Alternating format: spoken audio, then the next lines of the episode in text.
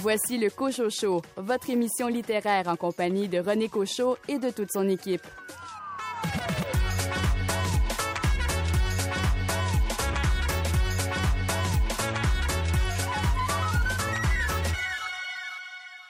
Ici René Cochot. J'espère que vous avez passé une belle semaine et surtout que vous avez fait, évidemment, de belles lectures. Au sommaire de l'émission, une entrevue avec l'auteur Nicolas Paquin à propos de son roman La mer était rouge. Stéphane Ledien, vous nous amenez dans les abattoirs cette semaine. Bonjour René, aujourd'hui je vous parle du roman La peste soit des mangeurs de viande de Frédéric Paulin, paru à la Manufacture de Livres. Karine Morin, quelle est votre sélection? Euh, je vais vous parler du roman Madeleine qui a été publié aux éditions euh, Triptyque et écrit par euh, Monique Lemaner. Sophie Vincent, il est question de services essentiels dans votre choix de livre. Je vous parle de Services essentiels, comment prendre soin de sa santé culturelle. C'est un essai d'Émilie Perrault. Raphaël Béadan, vous avez lu un roman de science-fiction dans une nouvelle collection. On parle ici avec le livre ardent d'un roman qui se passe dans un, univers, en fait, qui est aux prises avec euh, une plante très envahissante qui s'appelle le dardas. Euh, c'est une plante qui envahit tout. Bienvenue au Cocho Show.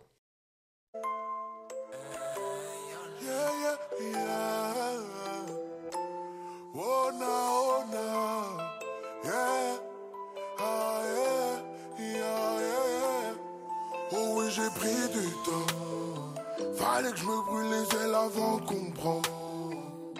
La confiance peut te glacer le sang. Sont prêts à te trahir pour passer devant. J'ai vu des potes à moi qui pour leur ont changé. La haine va nous rendre fous, faut qu'on quitte le quartier. Pas là pour le plaisir, je veux faire partie des étoiles. Rentrer dans la légende, yeah, yeah. Et je me battrai tous les jours, oui, jusqu'à fatiguer. Je plus les mêmes erreurs, effectivement, j'ai trop donné. J'en ai marre de vos discours pour vous dire la vérité. Moi, je dois m'en sortir, donc pour ça, je dois vous éviter.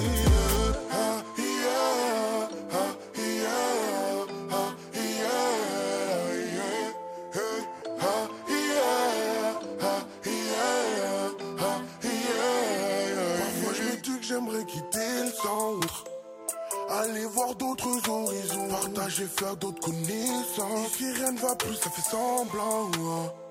Rien que ça se tape pour des pesos. Or qu'avant ça s'appelait le sang.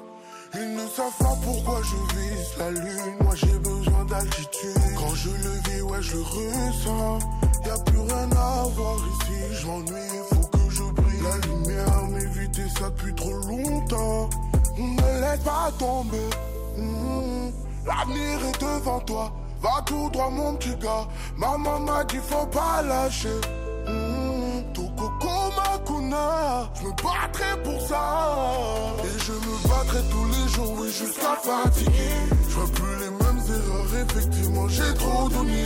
J'en ai marre de vos discours pour vous dire la vérité. Moi, je dois m'en sortir, donc pour ça, je dois vous éviter. Je dors plus la nuit, mes rêves, mes pensées sont déconnectés. L'envie de réussir, je me dois d'avancer, ne pas renoncer. Et je me battrai tous les jours, oui, jusqu'à fatiguer. Je vois plus les mêmes erreurs, effectivement, j'ai trop donné. J'en ai marre de vos discours pour vous dire la vérité. Moi, je dois m'en sortir, donc pour ça, je dois vous éviter. Ah.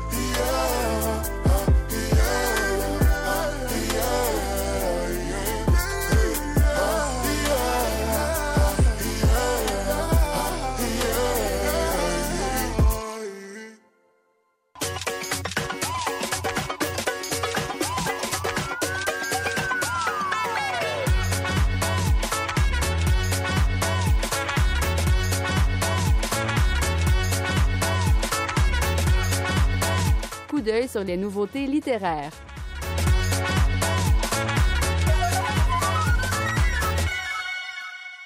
L'autrice Catherine Mavrikakis signe aux éditions Héliotrope le roman Impromptu, un texte comique et acerbe, parfois affectueux, souvent cruel, sur notre rapport à l'Europe et à sa grande culture. On écoute Annie Goulet des éditions Héliotrope nous en parler. c'est évidemment un livre avec des grandes idées et un style foisonnant, mordant, plein d'esprit, comme, euh, comme on euh, le reconnaît chaque fois chez Catherine Mavrikakis. Alors, ça commence dans un guichet automatique où il y a la jeune étudiante qui croise un professeur euh, mythique qu'elle admire de loin depuis depuis quelque temps. Et le professeur est incapable de faire un retrait, il se bat avec la machine et euh, en désespoir de cause, il lui demande à elle de lui prêter 50 dollars. Alors évidemment, c'est une pauvre étudiante, elle sait même pas si elle sera capable de payer son loyer, mais elle lui cède les 50 dollars parce qu'il lui a promis de les lui rendre le lundi suivant.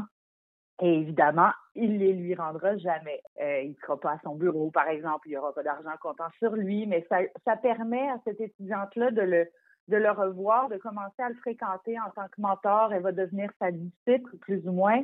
Il faut savoir que c'est un, professeur qui est très capricieux, qui est nostalgique de l'Europe, d'où il vient, et qui va essayer de chercher à Montréal chaque espèce de petite manifestation de l'Europe, par exemple dans un restaurant au décor kitsch, dans une boucherie de son quartier. Les gens, d'ailleurs, en, lisant le livre, vont peut-être reconnaître des coins de Montréal ou des commerces là, euh, qui sont décrits très bien dans, dans le livre. Donc, euh, il va s'installer entre, entre ces deux personnages-là une relation euh, très fort de mentor et de disciple, le prof va en fait ouvrir les portes de la grande culture européenne à Caroline Ackerman, l'étudiante. Et comme ça, elle va se mettre à épouser ses idées à lui jusqu'à ce que, des années plus tard, fasse son émancipation intellectuelle et, et se détache un peu de cette figure-là qui, qui, qui, est comme une ombre au-dessus d'elle et qui, qui, dicte toutes ses pensées depuis ces années-là.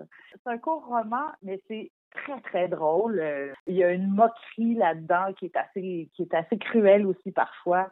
Et euh, Catherine Mavrikakis se sert de cette histoire-là pour décrire un peu la vision des Nord-Américains qu'ont les Nord-Américains et, même les intellectuels nord-américains, leur vision de l'Europe, une Europe un peu, euh, un peu plus grande que nature, fantasmée, etc.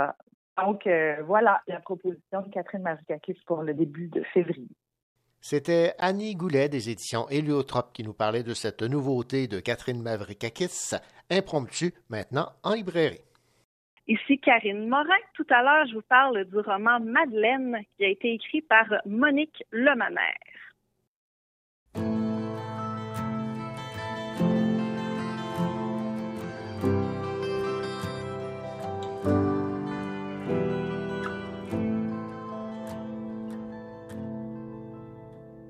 Tu as vidé tes poches, j'ai compris tes silences. C'est beau. Il y avait peu de chances qu'on prenne le même bateau, qu'on se fasse confiance. Tu m'as fait renaître un de mots et j'ai pu creuser sous mes souvenirs et mes envies. Ton histoire me rappelle ma vie.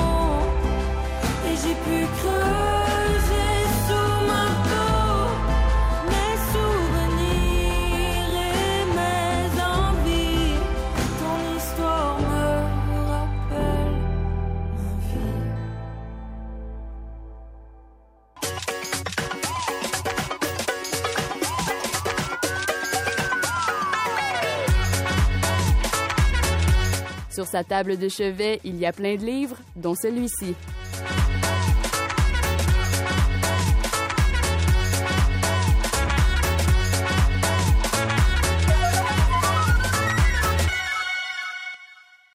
Bonjour Karine. Bonjour René. Karine, euh, Madeleine est le titre euh, du roman dont vous allez nous parler euh, cette semaine. C'est écrit par Monique Lemaner et c'est publié aux éditions Triptyque.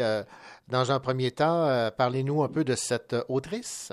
Oui, j'ai découvert ici l'écriture justement de Monique Lemaner, même si en fait, elle a déjà écrit plusieurs romans depuis son installation au Québec. Euh, autant avec euh, les éditions Triptyque euh, comme avec ce roman-ci justement, mais elle a aussi publié avec les éditions du Tulinois.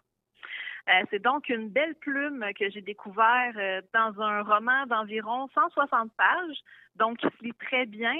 Euh, et ça nous plonge dans un univers euh, qui est euh, assez particulier et qui transcende un peu les genres littéraires. Bon, ben, nous voilà donc situés et surtout intrigués. Alors, résumez-nous l'histoire qu'on retrouve dans ce roman. Oui, donc ici, on est en présence de deux narrateurs qui sont fortement liés entre eux, puisqu'il s'agit d'un frère et d'une sœur. Donc, on a Édouard et Madeleine. Euh, on a donc euh, d'un côté une histoire qui est racontée euh, par Édouard, qui relate en fait sa vie à Saint-Bourdon, qui est un petit village qui a connu quand même plusieurs tragédies et qui est désormais un peu reclus du reste du monde. Donc, on apprend qu'après le décès de leur mère, Édouard et Madeleine vont emménager ensemble dans un appartement des tours qui ont été nouvellement construites à Saint-Bourdon et ils vont espérer justement que ce déménagement euh, sera le signe d'un nouveau départ et d'une meilleure vie. Euh, mais par contre, Édouard va finalement euh, continuer sa petite vie bien banale et sans grandes ambitions. Et plus l'histoire avance et plus on comprend qu'il se passe quand même des choses étranges avec Édouard, puisqu'il entretient des conversations avec certains morts de Saint-Bourdon donc, des personnes qu'il a connues euh, auparavant. Puis, euh, de l'autre côté, on a aussi euh, l'histoire qui est racontée par Madeleine.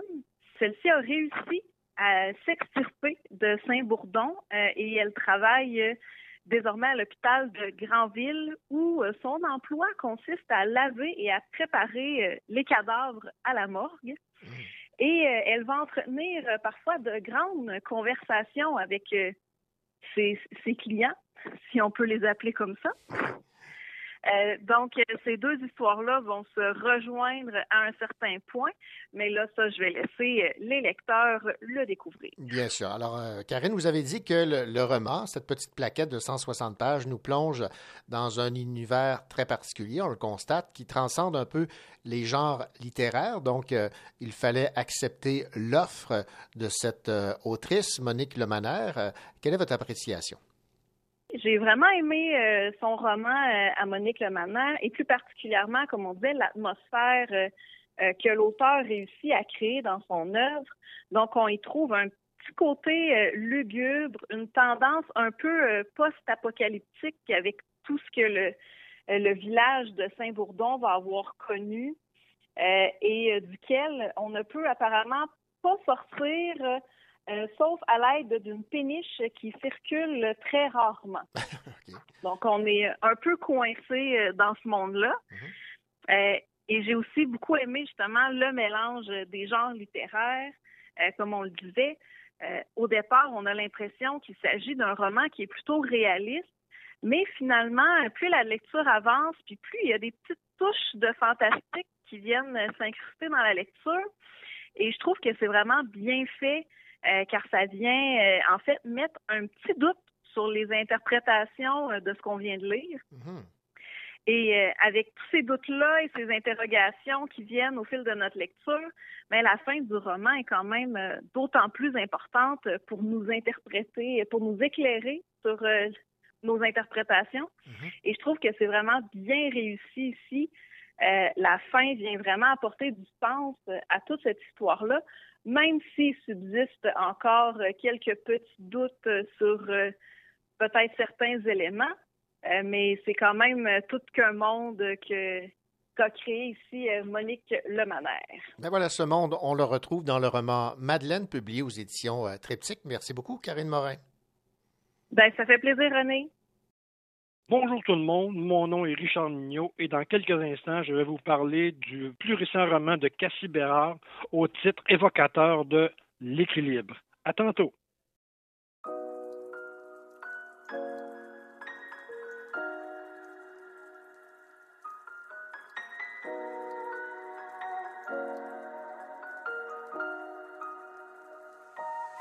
Pas dans la soie, maman, j'espère y arriver.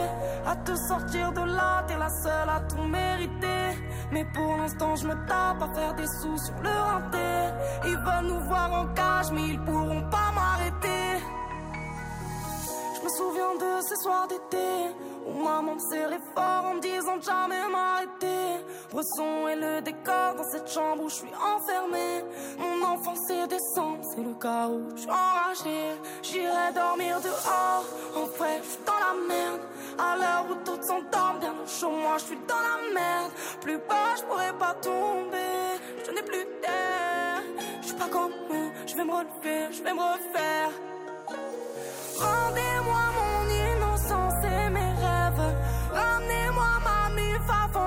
j'en crève. J'ai froid, je veux plus tout ça. Dites à la juge que la petite laitière rentrera pas. Je suis pas né dans la soie, maman, j'espère y arriver. À te sortir de là, t'es la seule à tout mériter. Mais pour l'instant, je me tape à faire des sous sur le renté. Ils veulent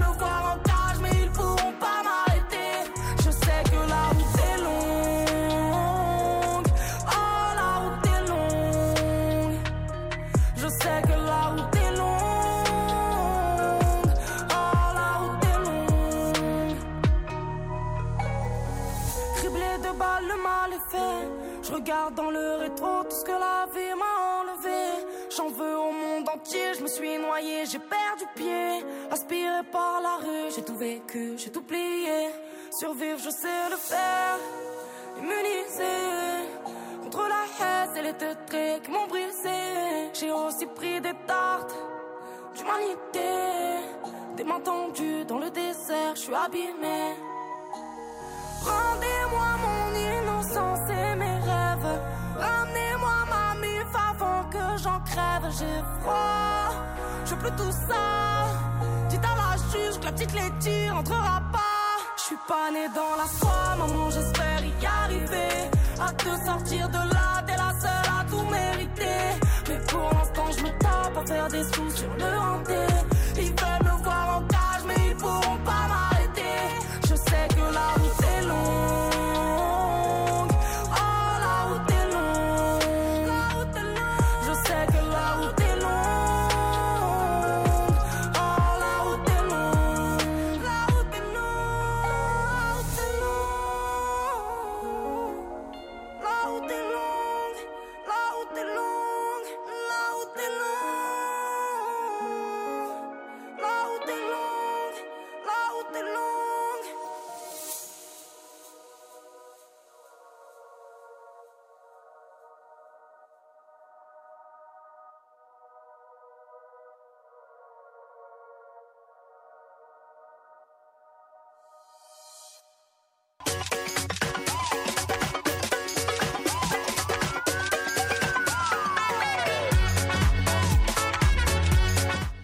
ne paie pas, mais il plaît à Richard Mignot.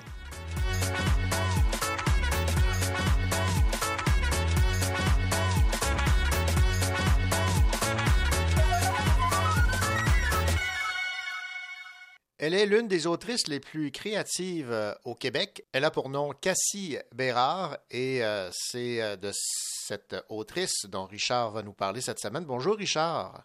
Bonjour René, vous allez bien?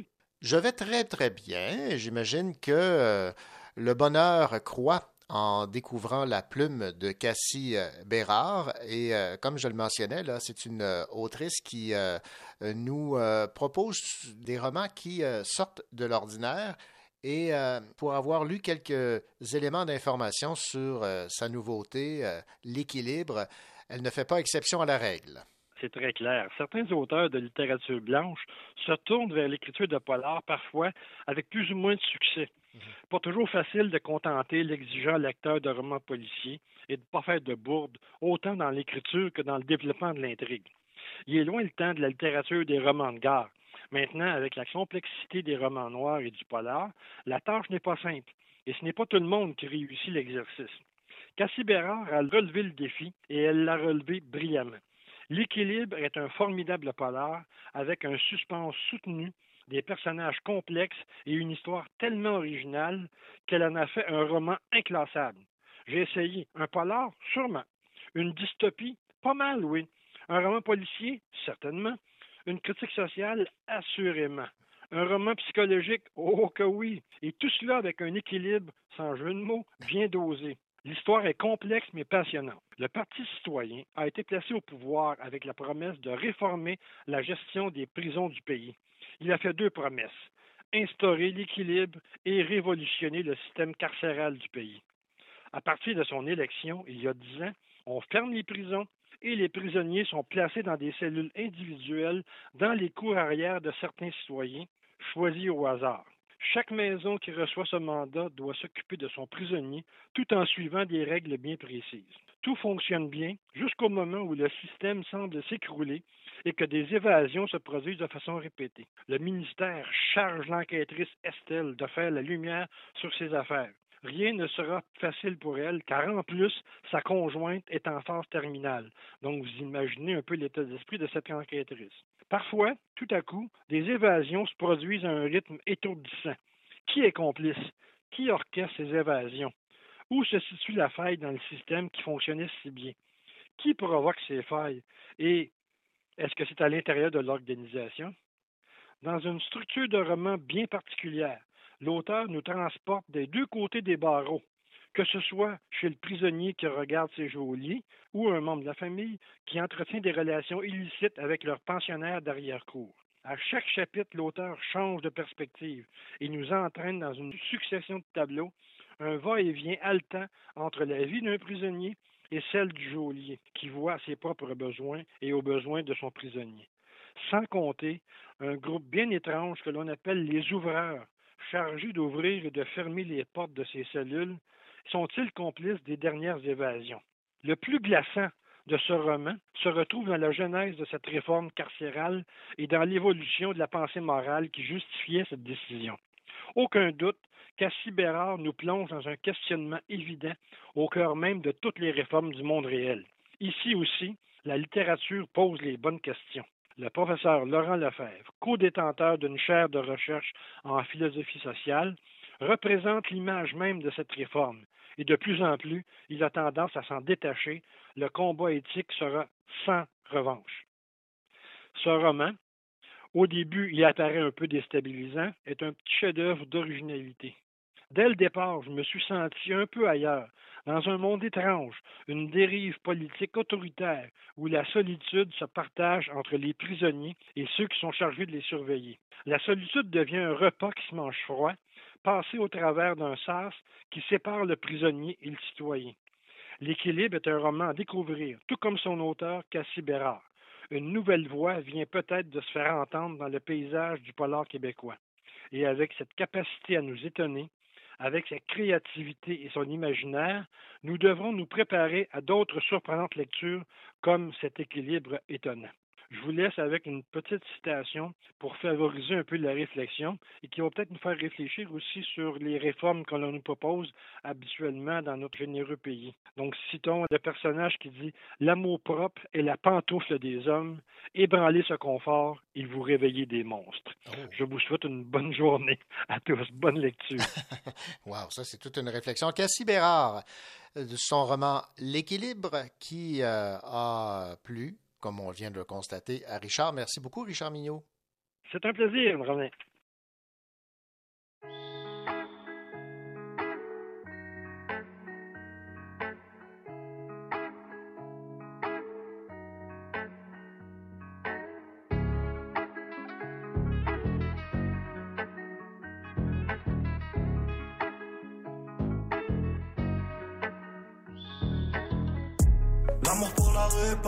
Mais si c'est pour faire la guerre, je suis partant.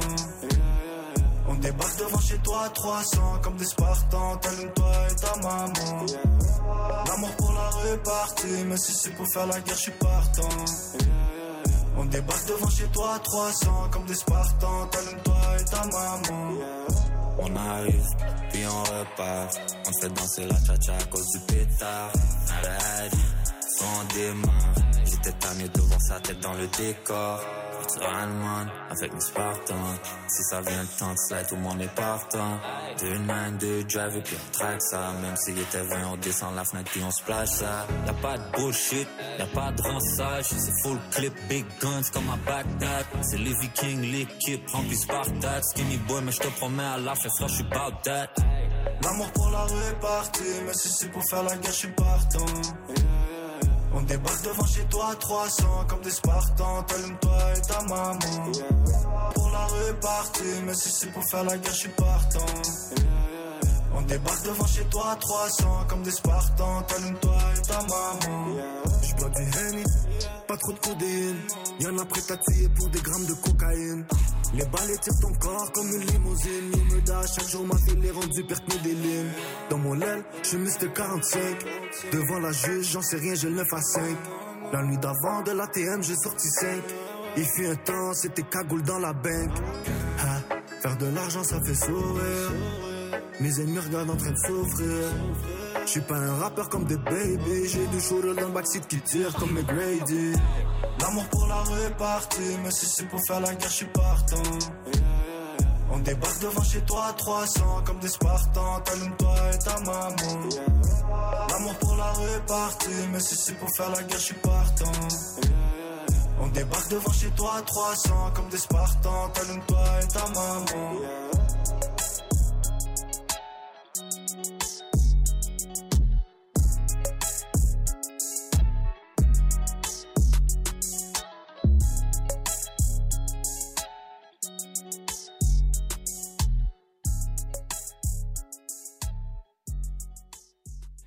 Dans quelques instants à l'émission, mon entretien avec l'auteur Nicolas Paquin à propos de son roman La mer était rouge, où il est question de ces militaires français qui ont participé au débarquement de Normandie, plus précisément au raid de Dieppe.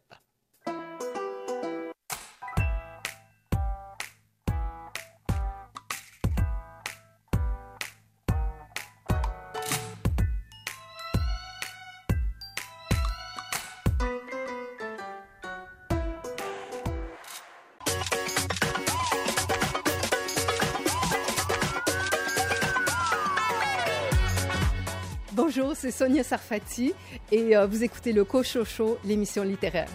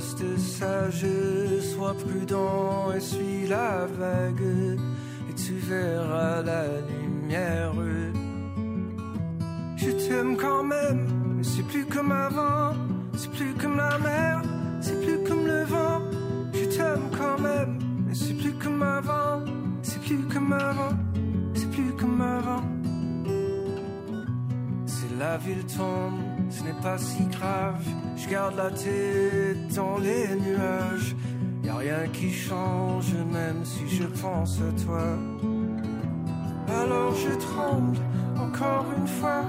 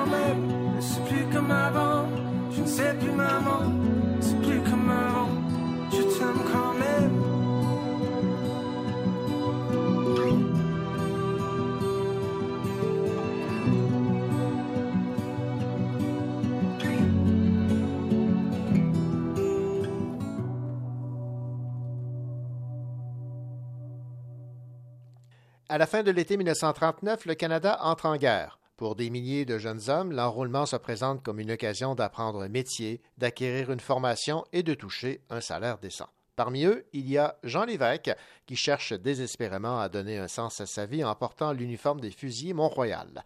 Dès lors, il s'accroche à la guerre comme à une bouée. Lui et ses camarades ignorent encore euh, qu'elle les mènera en Islande et en Angleterre, toujours loin du front, de l'ennemi et des combats. Résignés à vivre leur guerre en figurant, ils euh, verront leur destin chamboulé un matin d'août 1942 sur la plage de Dieppe. Voici le résumé d'un roman La mer était rouge de Nicolas Paquin, publié aux éditions Monarque dans la collection Seconde Guerre mondiale. Bonjour Nicolas. Bonjour René, ça va bien? Ça va très bien Nicolas, on se connaît parce que vous avez euh, publié des romans aux éditions euh, du Phoenix.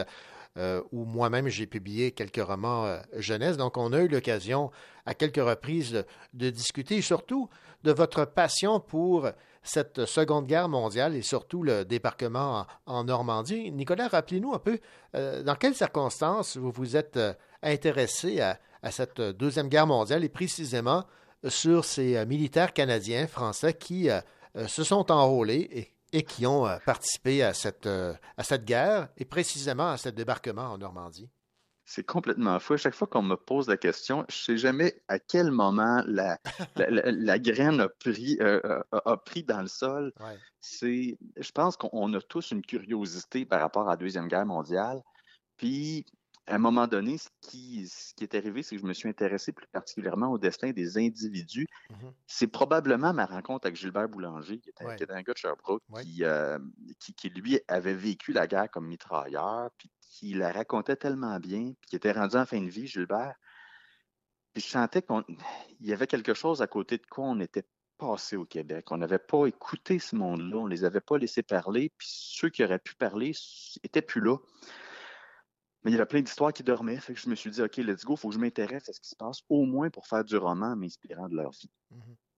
Et bon, évidemment, au fil des ans, vous avez euh, publié des romans, vous vous êtes rendu dans euh, le secteur de Dieppe, entre autres. Donc, depuis 2017, vous avez développé euh, une connaissance pointue des, récits de ceux et celles qui ont choisi de se battre à Dieppe, entre autres, sous l'uniforme des fusiliers Mont-Royal. Ils sont donc à la source de ce présent roman qui a pour titre La mer était rouge. Vous les avez choisis comment? Parce que, évidemment, vous en avez rencontré plusieurs. On, a le, portrait de certains d'entre eux dans ce roman. Bien, le, le roman comme tel s'inspirait de tout ce que j'avais réussi à ramasser. En fait, je travaille sur un gros projet pour 2022, là, pour le 80e anniversaire du Raid sur Dieppe. C'est un, un, immense projet commémoratif parce que euh, puis culturel, évidemment, parce que là, le dernier survivant des fusiliers Mont-Royal est mort au mois de mai dernier. -hmm. Ça fait que là, je me suis dit, OK, là, il faut que je travaille sur un gros projet. Puis tout d'un coup, on m'a proposé de faire un roman.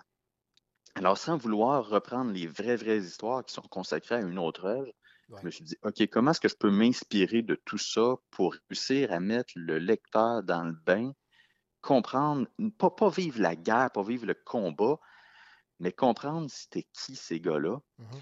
Et j'ai créé un certain profil de personnage et j'ai intégré à travers ça des noms d'officiers qui ont existé pour vrai puis qui ont fait partie des fusiliers Mont-Royal. Tout ce que mes personnages vivent est arrivé pour vrai. La traversée en Islande, à un moment donné, au début, il y a, un accident qui, arrive en Islande. Ben, cet accident-là est arrivé pour vrai, mais évidemment, j'ai créé trois personnages qui le vivent. Euh, et ce qui va se passer en Angleterre, les entraînements, c'est le type d'entraînement qui se vivait, toutes les scènes qui se passent durant le raid de Dieppe, les équipes qui vont rentrer dans la ville ont vécu des choses semblables, les rares qui sont rentrés là, les autres sur la plage vont souffrir de la même façon. J'ai positionné mes personnages exactement dans les positions les barges débarquaient. La barge de mon personnage, euh, j'ai su ce qui s'est passé dedans à travers un témoignage que j'ai retrouvé. Ça fait que tout était basé sur des faits réels, mais en même temps, il fallait que je mette un, un suspense, un rythme pour qu'on s'attache à ces hommes-là, puis qu'on crée une affection particulière pour ces, euh, pour ces petits gars-là, parce que c'était des jeunes de 20 ans qui étaient là. Ce C'était pas les vieux monsieur qu'on a vu commémorer jusqu'à très, très vieux. C'était tous des, des, jeunes qui étaient à l'aube de leur vie. Avant ce raid de Dieppe, évidemment, on l'a mentionné, là, ils ont été en Islande, à Londres. Ça, ça a été long hein, avant qu'ils euh, soient confrontés directement au, au, combat. Je vais vous citer ici en page 94, ça nous donne une bonne idée là, de ce qu'était Londres à l'époque et de ce qu'ils ont vécu, il fallait être témoin de la discipline des Londoniens entassés tout le long du tube de métro pour constater combien leur résistance était admirable. Les stations du réseau de transport souterrain étaient devenues leurs bunkers où euh, s'incarnait la solidarité et la peur d'une charge explosive en crève la toiture euh, pour les broyer impitoyablement et espérer cent fois que leur maison échapperait à la sordide loterie de la destruction. Ça, c'est euh, toute cette description. Elle vient de ces témoignages et de ce que vous avez pu euh, glaner à gauche et à droite comme information. Moi, je, je pense juste à euh, mon ami Maria Landry, qui, dont le père a, a, fait, lui, le débarquement de Normandie et dont la mère était une londonienne. Euh, il y a un témoignage qui a été écrit par son frère à Maria, puis euh, sa mère a vécu le Londres de la guerre alors qu'elle était adolescente, elle était jeune femme. Elle a vécu ce que c'était que d'entendre les sirènes retentir, puis let's go, il faut se propulser à l'intérieur des métros, il faut aller se cacher parce que les Allemands bombardent la ville. Puis tu sais pas quand tu vas sortir de là, est-ce que ton quartier va encore exister? Cette, peur-là quotidienne, les alarmes qui sonnaient, les couvre-feux intenses, euh, c'était une charge qui, qui, en aurait rendu plus qu'un fou. Puis pourtant, les gens à Londres, les Londoniens, les Anglais avec leur flegme, prenaient ça avec un certain grain de sel. Mais pour nous autres, on a l'impression que c'est du cinéma, mais c'est arrivé pour vrai, ces affaires-là. Oui, oui, non, ça, ça, ça, donne la chair de poule lorsqu'on lit euh, ce que ces gens-là ont, ont vécu. Il y a également des, surprises qui euh, pouvaient atteindre ces, euh, qui pouvaient attendre ces euh, militaires qui avaient choisi d'aller au, front, entre autres, de devenir des, des espions pour les services secrets. Parlez-moi de, de, cet aspect qu'on retrouve dans votre roman, La mer était rouge. Oui, ben, il, y a, il y a des gars qui ont été, dans les, qui ont été membres des fusiliers Mont-Royal qui, après le raid de Dieppe, vont rester coincés en France, vont sauver des Allemands, ils vont revenir en Angleterre et leur profil psychologique, leur profil professionnel vont en faire d'excellents agents euh, d'espionnage, d'exfiltration, etc. Donc, on formait, les Alliés formaient des hommes pour les envoyer faire des tâches en Europe occupée. Mm-hmm. Et moi, je me suis inspiré de ça pour faire vivre un personnage, le personnage de Rosa, cette expérience-là. Sauf que mon personnage n'est pas tout à fait frémé pour vivre en fait, passer à travers ce qui doit se faire pour devenir un agent, un, agent d'espionnage. Et on voit le jeune homme face à la guerre qui perd les pédales complètement. Euh, euh, et, ça, ça nous rappelle tout le temps que, OK, souvent, là, on a l'impression qu'un héros, là, c'est un être qui est infaillible, qui est fort, qui est puissant, alors que c'était des êtres humains, c'est des petits gars qui avaient, qui, étaient à peine rendus à l'âge adulte, puis on leur mettait sur les épaules des responsabilités immenses face à une menace nazie qui était la torture pour euh, réussir à avoir des informations secrètes. C'est une époque qui est impitoyable. On a fait d'excellents films, comme je disais tantôt, mais la réalité dépasse la fiction. Voilà, c'est ça. Euh, je vais vous citer ici en page 160 pour donner également un aperçu de cette, euh, cette solidarité là, qui unissait quand même tous ces, ces militaires. Ce n'était plus leurs jambes qui les portaient, mais la progression du groupe.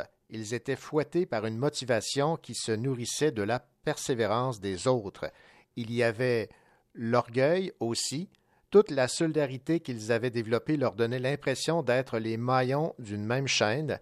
Il suffisait qu'un seul d'entre eux tombe pour que le lien se rompe et que la confiance en leur force se dissolve. Ça en dit beaucoup sur cette solidarité euh, qui doit lier tous ces militaires les, euh, oui, on, pense tout le temps que c'est des militaires, mais d'abord et avant tout, c'était des hommes. Les gars qui ont la Deuxième Guerre mondiale, c'est des volontaires, c'est Mm-hmm. pas des soldats de carrière comme ce qu'on voit aujourd'hui.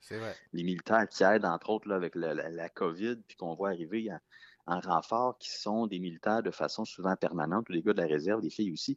À l'époque, c'est des volontaires qui viennent du civil, qui portent pas l'uniforme depuis très longtemps.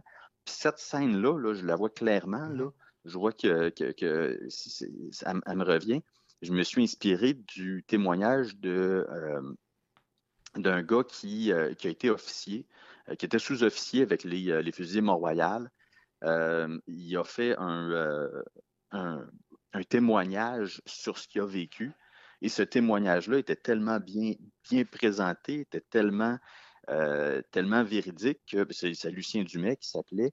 Je me suis dit, OK, j'ai vraiment, vraiment une explication de c'était quoi la solidarité entre ces hommes-là qui, tout d'un coup, étaient projetés dans un uniforme puis qui disaient là, on se tient parce que sinon tout le monde tombe. Voilà. C'est ça. Et c'est très, très, très bien décrit dans, dans ce roman. La, mer était rouge, Nicolas Paquin. Maintenant, parlons évidemment de ce raid de Dieppe. Ce qu'on comprend, ce qu'on constate, ce qu'on découvre, c'est que il n'était pas prêt, mais alors là, pas du tout à ce carnage cette, Mm. euh, cette, euh, cette guerre et euh, les conséquences là, de, de, ce, de ce raid qui avait été planifié, mais avec plein d'erreurs. Tout croche. Tout croche. Tout croche. L'idée, l'idée, c'était pas, c'est pas vrai quand les gens disent que c'était un débarquement, c'était pas un débarquement comme tel, c'était un raid. Ouais. On débarque, oui, mais pas pour s'installer. On va repartir dans quelques heures après avoir ramassé de l'information, après avoir kidnappé des, ennemis, etc. Ça fait que tout est supposé se passer de façon éclair et tout est supposé être bien calibré, bien chronométré. Mais la marine britannique euh, va, euh, va, tout virer à l'envers. Les bateaux vont arriver au mauvais endroit, au mauvais moment, avec le mauvais timing. Les, capitaines des bateaux vont paniquer. Et tout va virer à la froide d'empoigne. Euh, c'est un vieux plan qui avait été recyclé. Euh, bref, on a 5000 Canadiens, dont 600 Québécois qui vont être jetés dans Fournaise. Et c'est tous des gars qui n'ont pas d'expérience de la guerre. Ils n'ont jamais fait ça. Ils n'ont jamais, jamais fait ça. Puis là, tout d'un coup, il faut qu'ils se démerdent. C'est compliqué. Et c'est triste en même temps de, constater cela et que les, les, gens, évidemment, en sont restés marqués. Je vais vous citer ici en page 327. Sa tête tournait, les avions bourdonnaient, les mitrailleuses crachaient, les canons grondaient. Les corps déchiquetés furent propulsés aux quatre vents sur les passagers des autres bateaux. Jean crut apercevoir sur la paroi de son embarcation des fragments d'eau et de lambeaux d'intestin mélangés à son vomi. Un autre soldat fut pris d'un malaise. C'est pas de tout repos. C'est pas de tout repos. Puis le pire, c'est que j'ai pas été très, très graphique. Euh, je pense que il, mon éditeur a aimé ça que j'en mette plus, mais j'ai voulu me restreindre à ce qui était vrai. Okay. Euh, ça, euh, mon ami Jacques Nadeau, j'ai parlé à deux vétérans du raid de Dieppe dans ma vie. Mm -hmm. Jacques Nadeau et Herménégil Dussault. Puis Jacques me l'a dit, me l'a dit ce qu'il a vu. Il a vu une bombe tomber sur une embarcation à côté de lui. C'était 25 de ses chums qui, une minute avant, étaient vivants. Ouais. Une minute après, étaient tous morts. Et, quand une bombe tombe, tu ne peux pas dire je vais me protéger avec mes, bras, mes bras là. Euh, c'est ton corps qui éclate. Et il éclate pas pour rester dans la barge, la barge coule, puis le reste s'en va partout. Donc, il y, a, il y a des gars dont on n'a jamais retrouvé le corps parce qu'ils sont morts comme ça. Puis, euh, sans vouloir tomber dans le graphisme, sans vouloir être trop, trop descriptif, il y a des choses qui doivent être dites.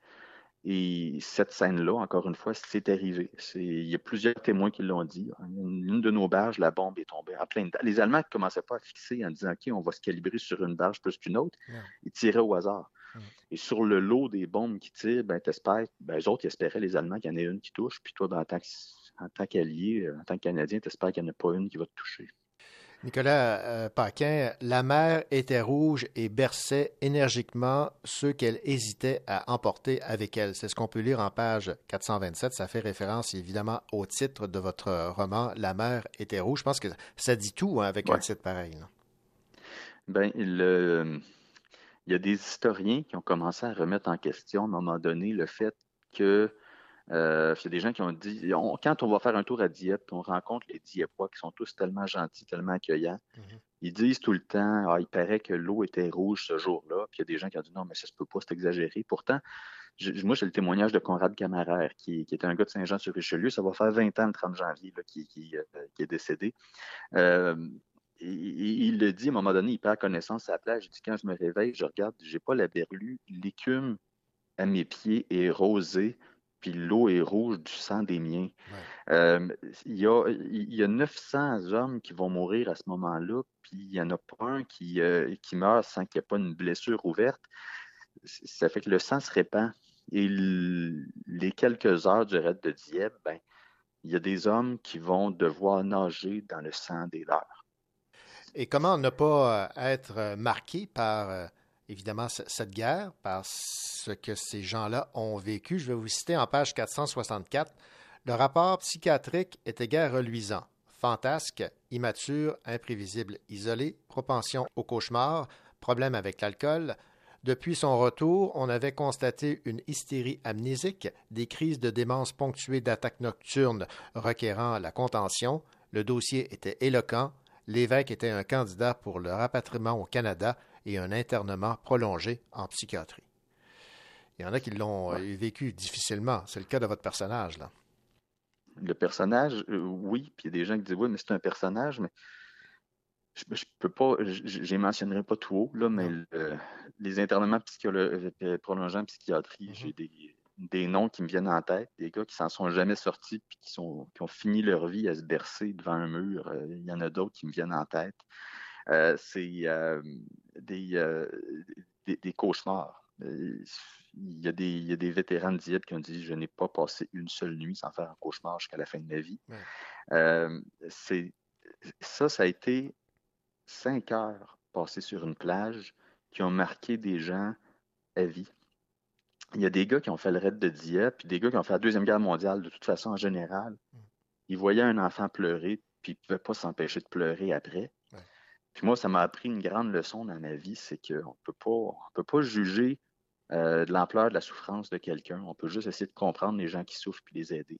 C'est votre façon de contribuer à cette, à cette réflexion et à ce, rappel des faits et de mettre euh, finalement euh, des noms sur ces gens qui sont allés au front.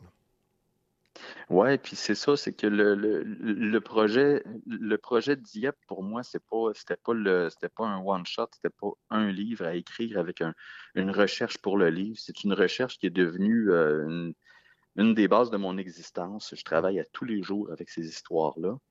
Euh, je suis en contact quotidien avec je sais pas combien de familles de gens qui ont vécu le raid de Dieppe, qui ont soit revu leurs parents, soit qui l'ont jamais connu. Puis euh, il y a des gros, gros projets qui s'en viennent cette année, entre autres en Normandie, à Dieppe précisément. C'est, euh, ça s'en vient, puis euh, ce ne sera pas la fin non plus. Bien, on, se le souhaite, Nicolas Paquin, parce qu'on a tendance à oublier, hélas. Bien, l'affaire, souvent, c'est qu'on on a tendance à se dire c'est de l'histoire, puis l'histoire, ben, on a toujours un peu peur de ça, hein, parce que quand on a tous eu des cours d'histoire à, l'école, puis on a mm-hmm. toujours vécu ça comme étant un, un calvaire d'apprendre des dates, alors que moi, c'est pas autant l'histoire que la mémoire qui m'intéresse. Ben oui, ben oui, absolument. C'est le fait humain. Puis, je peux pas travailler la mémoire sur un projet à court terme. si on dit qu'il faut plus oublier, ben, il faut que ce que je raconte ne soit pas oubliable. Ça fait que ça demande un travail profond là, pour réussir à, à faire quelque chose qui va durer dans le temps pour ben plus qu'on oublie ces gars-là. Parce qu'on s'oublie un peu en les oubliant, finalement. On, oublie de comprendre c'est quoi la souffrance, puis on ne connaît plus le, prix du bonheur parce que on, ne le perd jamais. C'est sur cette réflexion, Nicolas Paquin, qu'on va terminer cet entretien à propos de votre euh, roman euh, qui a pour titre La mer était rouge aux éditions euh, monarque dans la collection Seconde Guerre mondiale. Merci beaucoup et puis bravo là, de nous rappeler qui étaient ces hommes au combat, ces jeunes qui n'étaient visiblement pas préparés, ce n'étaient pas des militaires de carrière. Exact. Merci de prendre le temps de passer en notre vue comme ça, puis de, d'en parler, ça fait chaud au cœur. Puis euh, pour 2022, le 80e anniversaire du RAID, ben, ça va braquer les feux sur ce qui est important. Puis les gens peuvent me suivre sur les réseaux sociaux, tout ça, pour voir euh, vers où mon projet s'en va. Ça va être génial. Ben voilà, ben merci beaucoup et puis euh, bonne chance avec vos, vos différents projets. Merci beaucoup, René.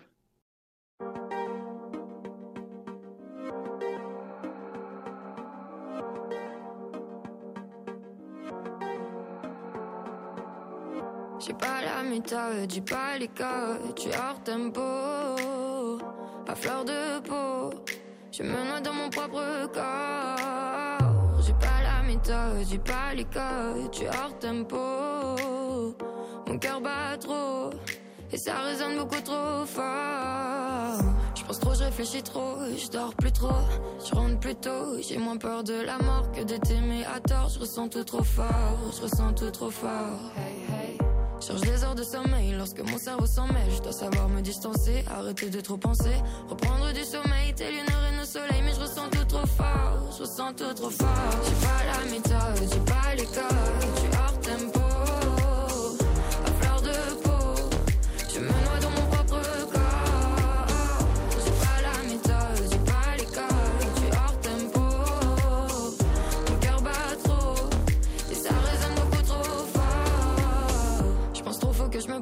Fasse une pause, phase de trop, je vais finir par me noyer, fait par mes pensées, je suis mon seul ennemi, il faut que je sorte du lit. Hey, hey. Je reste solo dans ma tête, sans profiter de la fête, volontairement extérieur, mes pensées te feraient peur, je voudrais te partager mon monde juste pour quelques secondes, mais je ressens tout trop fort, je ressens tout trop fort. J'ai pas la méthode, j'ai pas les codes,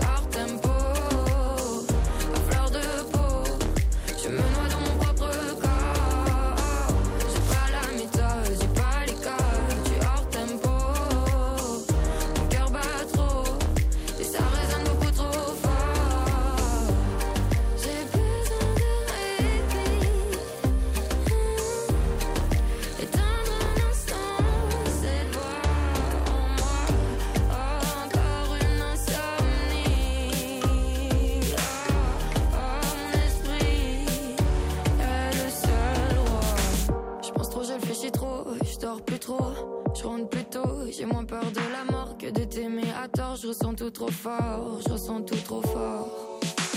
J'ai pas la méthode, j'ai pas les codes, tu hors tempo.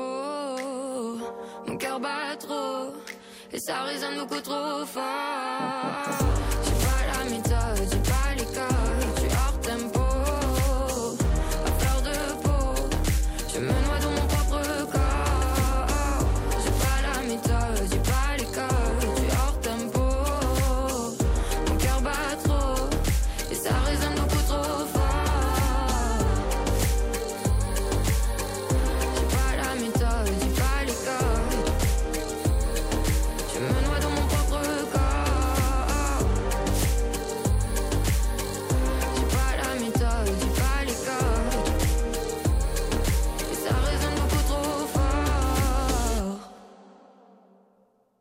Sophie Vincent.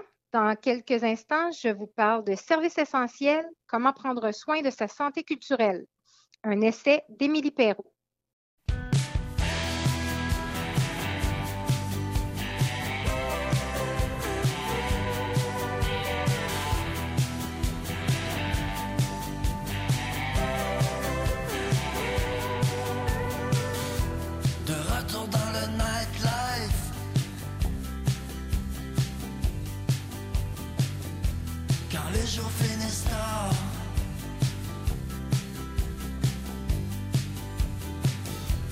Retrouver mon dark side. Et la couleur des remords. Saint-Rita, lâche-moi pas.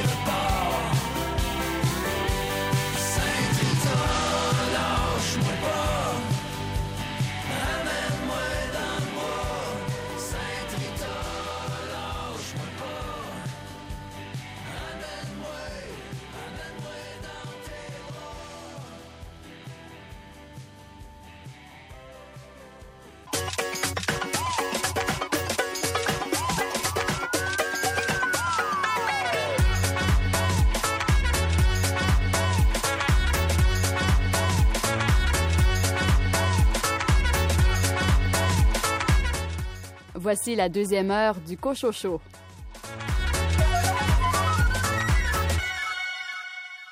Au sommaire de cette deuxième partie d'émission, Sophie Vincent, vous nous proposez une réflexion sur un service essentiel. Je vous parle de service essentiel, comment prendre soin de sa santé culturelle. C'est un essai d'Émilie Perrault. Raphaël Béadan, vous vous êtes intéressé à un roman de science-fiction d'une nouvelle collection. Euh, donc, on parle ici avec le livre ardent d'un roman de, de science-fiction euh, qui se passe dans un, un, univers, en fait, qui est aux prises avec une plante très envahissante qui s'appelle le dardas. Euh, c'est une plante qui envahit tout. Et Stéphane Ledien, vous nous entraînez dans les abattoirs cette semaine. Bonjour René, aujourd'hui je vous parle du roman La peste soit des mangeurs de viande de Frédéric Paulin, paru à la Manufacture de Livres. Bonne deuxième heure.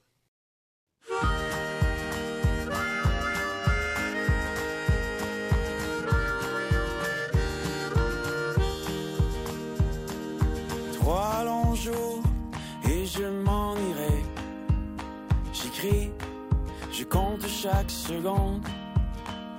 Car décembre est long, presque insupportable. Depuis que tu n'y es plus. Ici la lune ne brille pas.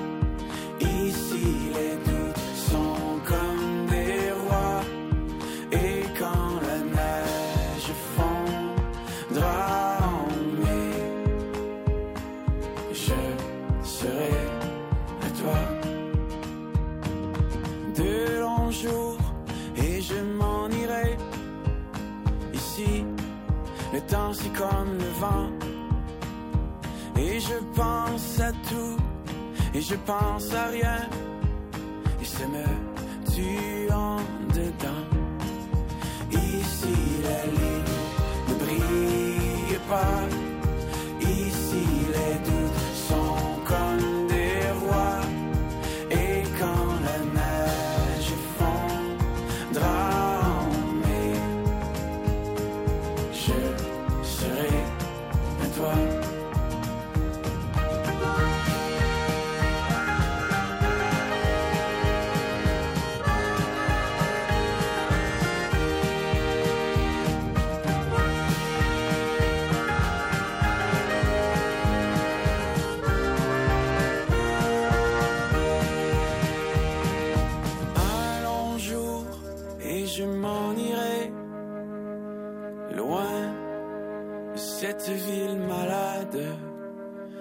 Je tiens sur un fil qui ne tient à rien et qui cassera bientôt.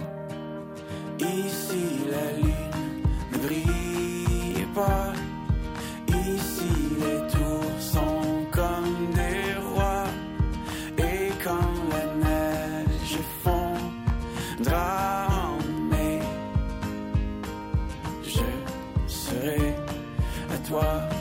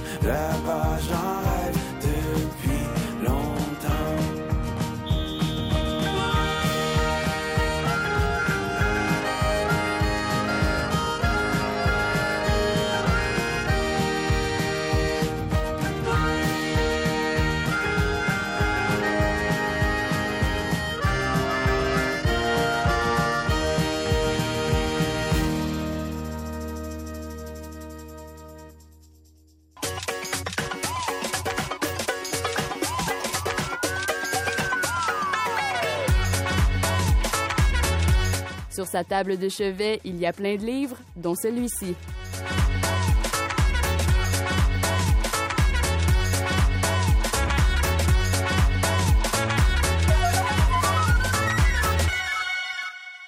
Sophie Vincent, bonjour. Bonjour René. Sophie, euh, il y a différentes formes de services essentiels.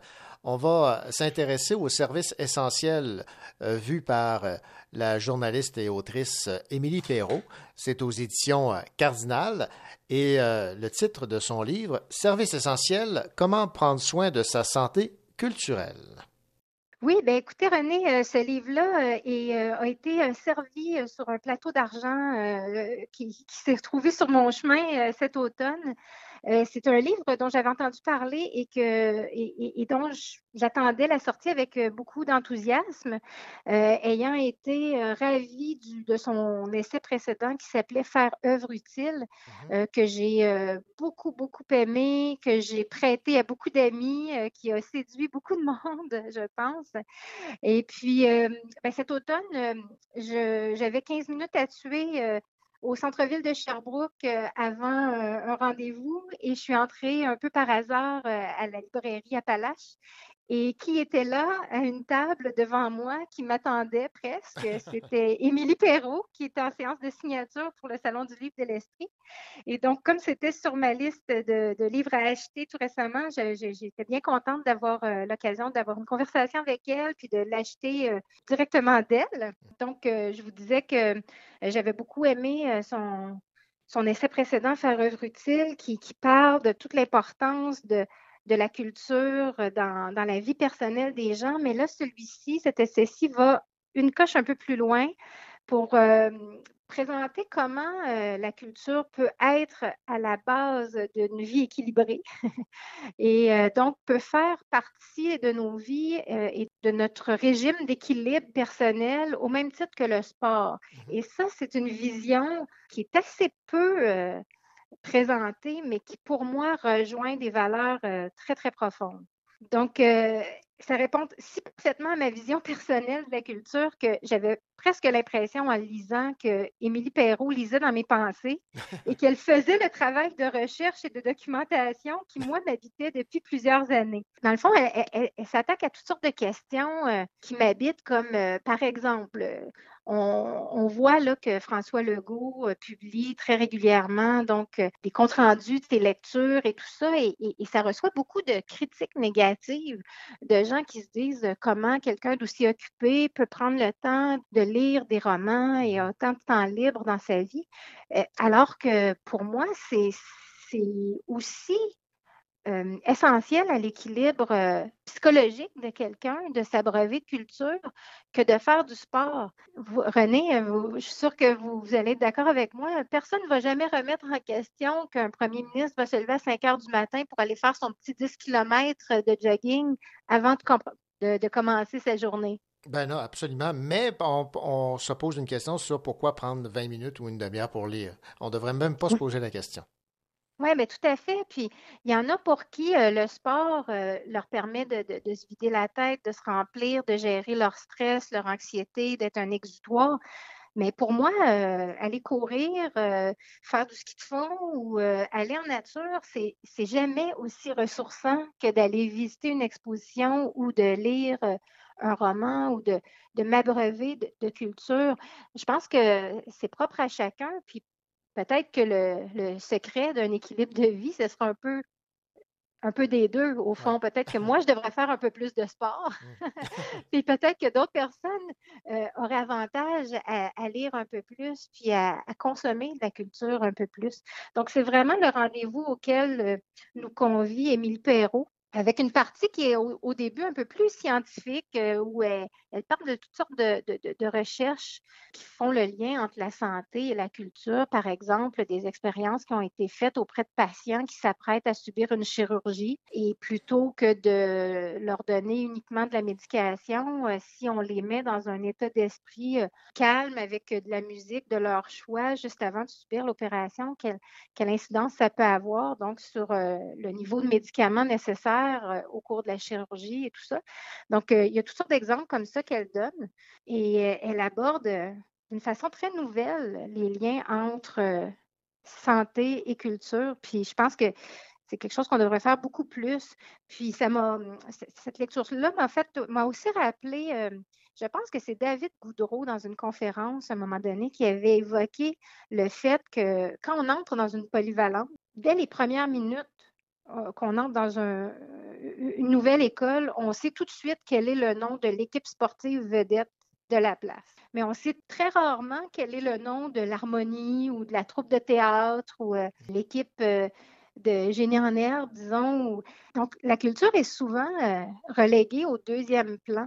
Le, sport prend souvent toute la place, il est survalorisé. Mais c'est ça. Émile Perrault euh, nous explique de long en large, avec de multiples exemples, comment on aurait avantage à, faire plus de place euh, au théâtre, aux arts visuels, à la littérature, pour un meilleur équilibre personnel de vie, mais une meilleure santé publique aussi. Ben, c'est donc une, position que je ne peux euh, ne pas partager. Alors, ce livre, clairement, a été une lecture euh, importante euh, pour vous. Sophie, peut-être pourriez-vous nous parler du, projet là, que vous avez mis en place, inspiré de cette lecture? Bien, c'est ça, je vous dis, cette lecture-là était importante pour moi. Bien, elle a eu un retentissement aussi dans ma vie personnelle et professionnelle. cet automne, dans mon milieu de travail, on est une quarantaine d'employés. On était un peu conviés à un exercice de santé organisationnelle où on devait donner des recommandations sur comment améliorer donc notre santé euh, euh, de groupe. Euh, puis souvent, ben, comme je vous dis, le réflexe, c'est d'organiser des activités sportives et tout ça. Puis bon, moi, compte tenu de, mes valeurs, de mon background, de, mes intérêts, j'ai je me suis inspirée de ce livre-là pour créer un gym culturel. Donc, j'ai décidé d'aller à fond dans la métaphore du sport. Mm-hmm. et euh, de proposer euh, donc à mes collègues de travail euh, une série d'entraînements culturels où moi je suis la coach et donc à chaque mois je les convie à une rencontre où on parle de littérature ou, de comment aborder les arts visuels. Ou, donc, j'ai différentes thématiques là, que j'ai programmées pour, pour les prochaines semaines. Donc, tout ça sous le vocable gym culturel.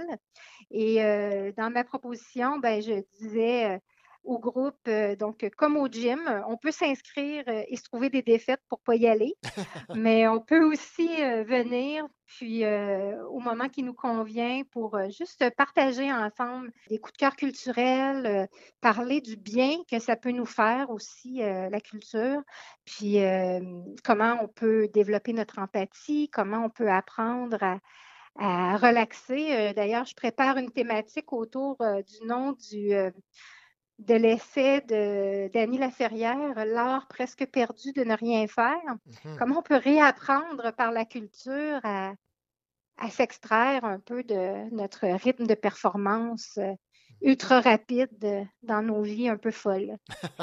ben voilà, ben bravo donc pour euh, cette initiative, ce gym euh, culturel. Sophie Vincent, ça a été un plaisir de vous entendre donc parler de services essentiels, comment prendre soin de sa santé culturelle, signé Émilie Perrault aux éditions euh, Cardinal. Merci. Au revoir, René.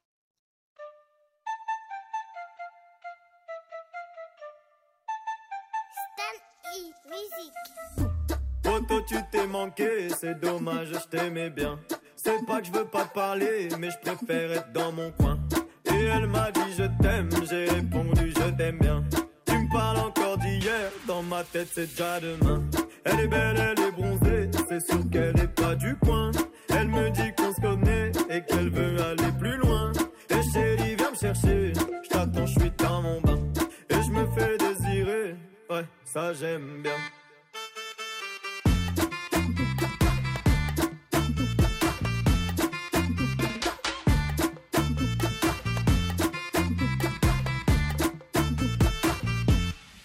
Ça j'aime bien.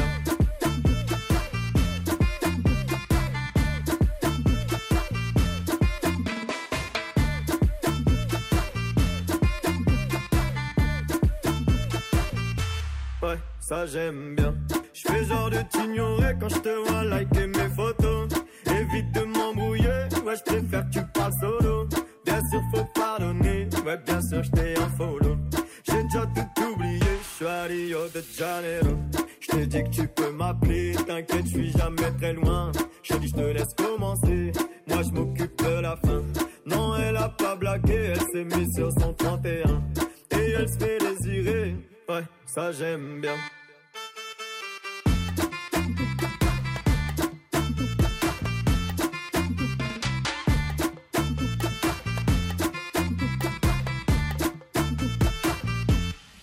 Ça j'aime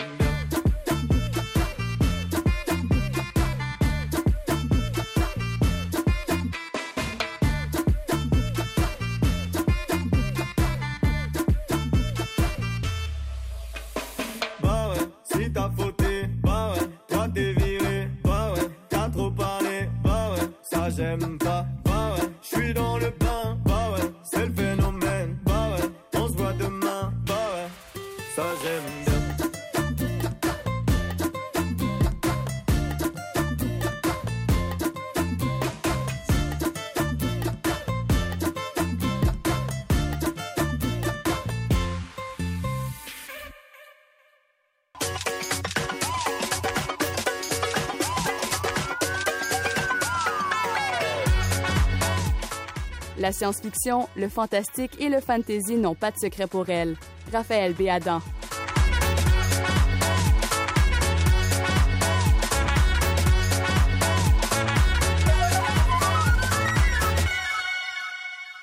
VLB nous arrive avec une nouvelle série, une série imaginaire, et euh, j'imagine que c'est pour le plus grand plaisir de notre chroniqueuse en imaginaire, en fantastique, en fantasy, en science-fiction, Raphaël Béadan. Est-ce que je me trompe, Raphaël? Ah, c'est tout à fait, euh, c'est tout à fait pour mon plus grand bonheur, oui.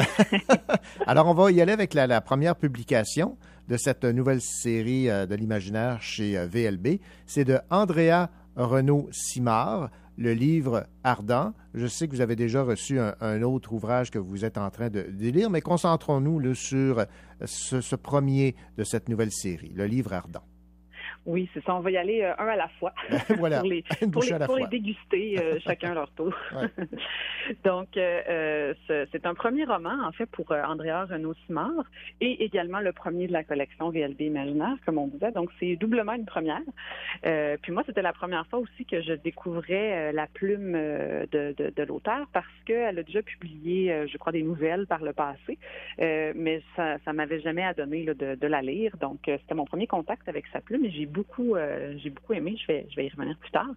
Euh, donc, on parle ici avec le livre ardent d'un roman de, science-fiction euh, qui se passe dans un, un univers, en fait, qui est aux prises avec une plante très envahissante qui s'appelle le dardas.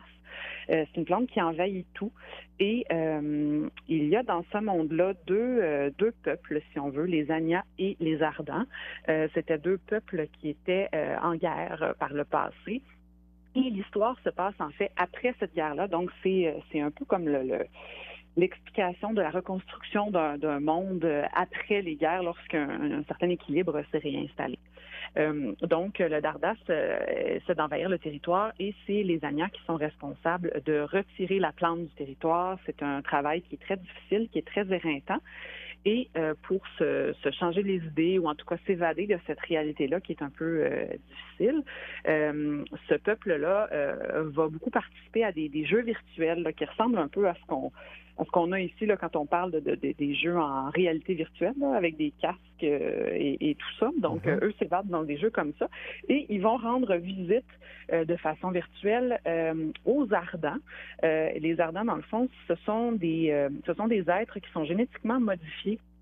Euh, donc, euh, qui, qui, comment dire, qui ressemblent euh, selon, il y a différentes variétés selon d'où ils viennent dans le monde, mais ils vont ressembler beaucoup à, à des éléments de la nature ou ils ont vraiment des particularités très, très précises et ces, ces personnages, ces, ces personnages-là sont en quelque sorte des, des créés un peu pour être admirés, pour être adulés.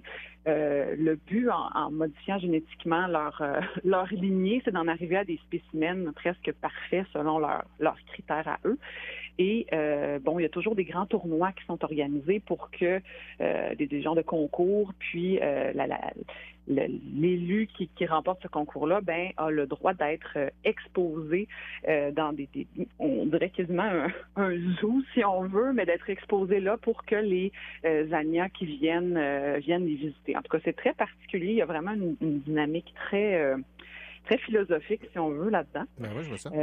Puis, en fait, du côté des, des, des, des, euh, des ardents, on a euh, ce qu'on appelle des, des, des aînés, dans le fond, qui sont euh, qui sont des, personnages, euh, des, femmes, mais qui ressemblent plutôt à comme des poupées de paille vivantes, si on veut, euh, puis qui sont très respectées et tout ça. Puis Amira, qui est l'aînée, qui, qui, qui est au qui est en place au moment où l'histoire se déroule, euh, finit par être euh, par être enlevée. Et là, euh, bon, c'est là qu'elle se retrouve prise dans une espèce d'intrigue qui vient bouleverser un peu la vie des deux peuples, si on veut. C'est, comme d'habitude dans les romans de science-fiction ou de fantasy, c'est très difficile de décrire tout ça en, en, en, en ayant du sens, puis que ce soit que ce soit clair. Mais bon, j'ai essayé de, de mon mieux. C'est en fait l'histoire, bon, par la suite, euh, est, très. euh, je dirais que c'est pas c'est pas un roman euh, avec beaucoup beaucoup d'action. C'est vraiment, on suit différents personnages. L'action est découpée, le, roman est découpé avec des chapitres, avec des points de vue. Et comme je un peu plus tôt, la plume d'Andrea Renaud Simard est vraiment magnifique. C'est une très belle écriture. Euh, ça flotte entre, c'est très poétique, c'est très aérien. Euh, donc, on, se laisse porter, ça se lit, ça se tout seul. On se retrouve dans un monde qui est très original. Euh, les différents points de vue nous permettent de bien explorer en fait le monde parce que on est à la fois dans la tête euh, des, des Anya et des personnages ardents, donc on découvre un peu les deux côtés, les deux facettes, et puis euh, on apprend vraiment à explorer cet univers-là. Euh, L'idée aussi que de, se retrouver dans un monde après des conflits, ça, ça amène des pistes de résolution, des pistes de réflexion. C'est vraiment un roman, je dirais comme un roman un peu. C'est- très particulier. Je pense que ça va trouver son public. Je pense pas que ça va nécessairement plaire à tout le monde euh, parce que c'est très contemplatif, c'est très méditatif. Euh, mais c'est ça, le rythme, est, le rythme est, lent, il y a peu d'action. Mais euh, moi personnellement, j'ai bien aimé. Même si ça m'a sorti un peu de ma zone de confort habituelle. J'allais dire quoi que dans, l'imaginaire, on n'a jamais de zone de confort. Il y a toujours toutes sortes de choses qui nous qui nous sortent de ça. Euh, mais ça, c'était la première fois que je lisais un roman qui était de cette nature-là. Euh, et j'ai trouvé ça très intéressant euh, à explorer. Donc, je pense qu'Andrea Renaud-Simard est une voix euh, à surveiller parce qu'il a assurément un talent là. Et j'ai très hâte aussi de découvrir les, les prochains titres de la collection VLB Imaginaire. Ben voilà, nous voulons ravis d'apprendre que cette première incursion dans l'imaginaire pour VLB vous a plu. C'est le livre ardent de Andrea Renaud-Simard. Merci beaucoup, Raphaël Béadan. Ça m'a fait plaisir.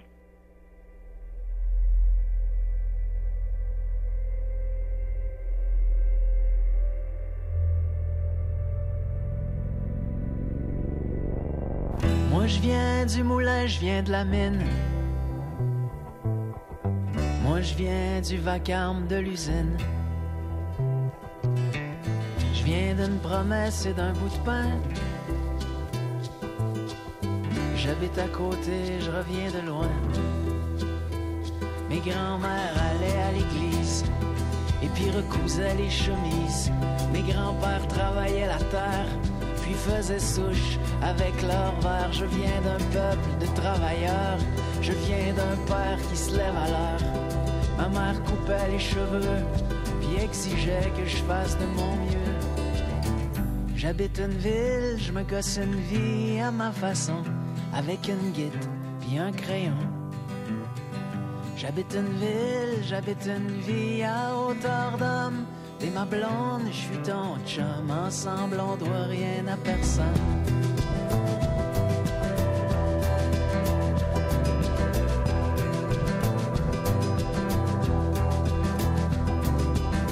Moi, je viens d'un arbre et d'un ruisseau.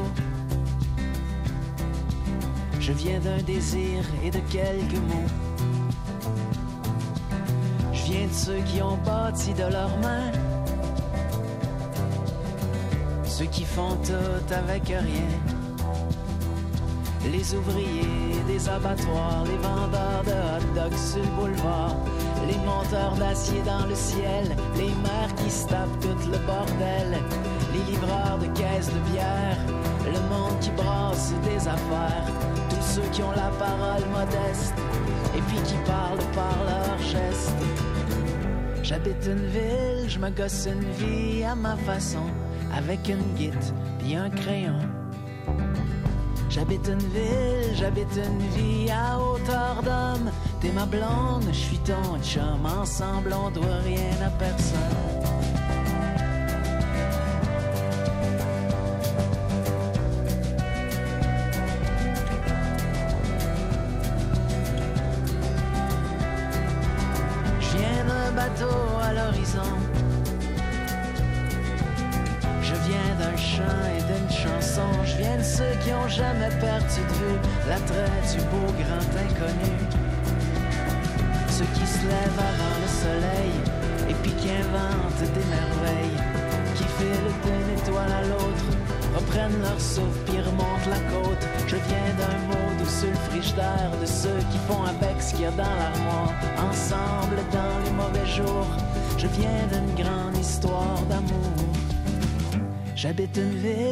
J'habite une vie à hauteur d'homme. T'es ma blonde, je suis ton chum. Ensemble, on doit rien à personne. Un opéra québécois sur la vie de Marguerite Yourcenar. L'Opéra de Québec, l'Opéra de Montréal et les Violons du Roi ont annoncé la création d'un opéra québécois ayant pour fondement la vie de la femme de lettres Marguerite Yourcenar. Il sera présenté cet opéra sur scène en 2022. L'œuvre intitulée Yourcenar, une île de passion se divisera en deux actes pour six solistes, chœurs et orchestres.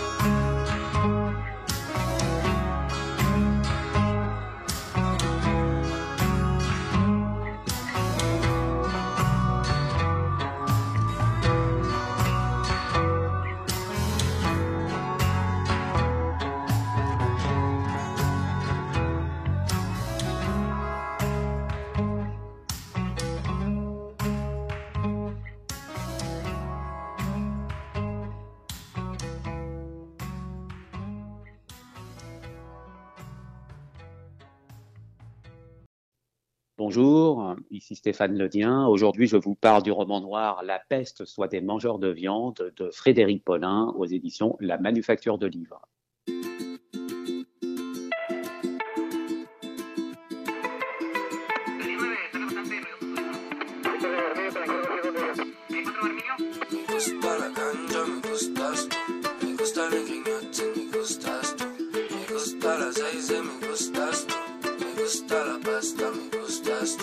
La denim grignotait seulement les miettes. Maintenant je tourne à travers le Québec. Pour foutre le feu, j'ai pas besoin d'allumettes, non. Je peux viser dans le mille à l'aveuglette. Tu peux pas me un avec la troupe. Pour être le j'en ai mangé les croûtes, yeah, yeah. J'suis choté à crier pour qu'on m'écoute. Maintenant le silence, je sais combien ça coûte. mhm. Non, pas l'idiot, c'est pour ça que je dans ta TV, yo. Comme sur ton illico, presto presto illico. Vêtu couleur Pikachu, ma voix c'est précieux bijou. Watch out quand le beat il joue, yeah, je détruis au nunchaku. Oh non, j'ai pas le temps pour perdre du temps,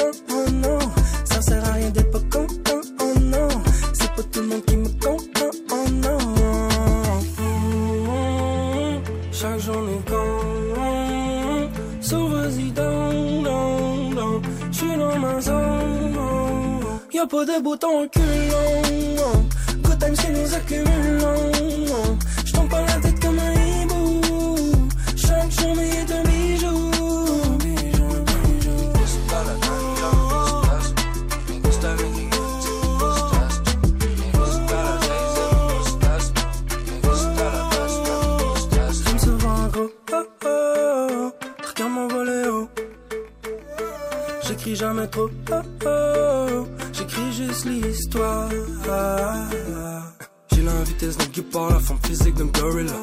C'est inverse de drip, bring ton umbrella. Tu veux faire du changing, pas besoin d'un baccalauréat. You got it thinking, what you gonna need pour ça? Woke up du mimosa, ça fait la la la la. J'suis un fucking pérégrin dans mon pays du Canada. Jaune sur mon bandana, avec plusieurs mandalas. Un jour ou l'autre, je veux habiter là où poussent les ananas, yeah.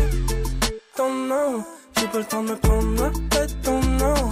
La vie elle passe et je trouve fast, ton nom. Donc je consomme des produits néfastes, ton nom. Chaque journée quand So vas-y down, down, down. J'suis dans ma zone. Y'a pas de bouton reculant. Good time c'est nous accumulons. J'tombe pas la tête comme un hibou. Chaque journée est un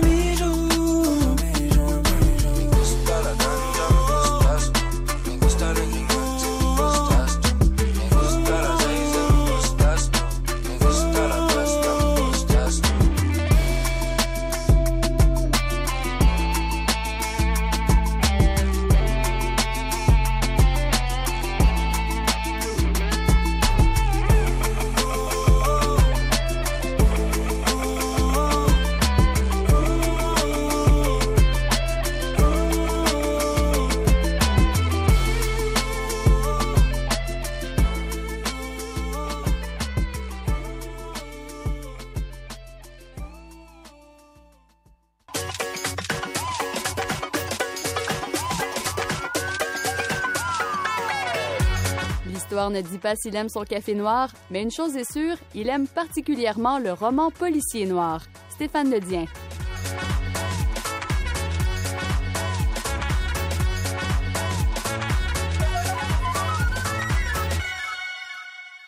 Bonjour Stéphane. Bonjour René, comment ça va? Ben, ça, ça va très bien. Euh, La prochaine chronique ne s'adresse peut-être pas aux euh, personnes qui euh, aiment euh, dévorer de temps en temps un bon steak, euh, parce que le titre donne des frissons. La peste soit des mangeurs de viande. Oui, eh, c'est tout à fait ça, euh, René. Vous, vous faites bien, vous avez bien mis la table, si je puis dire. Et effectivement, j'allais vous demander, moi, si, pour, pour remettre le, le couvert aussi, si vous connaissiez les Smiths, le groupe de, de Morrissey. J'imagine Oui, que oui, oui. ben oui, absolument, oui.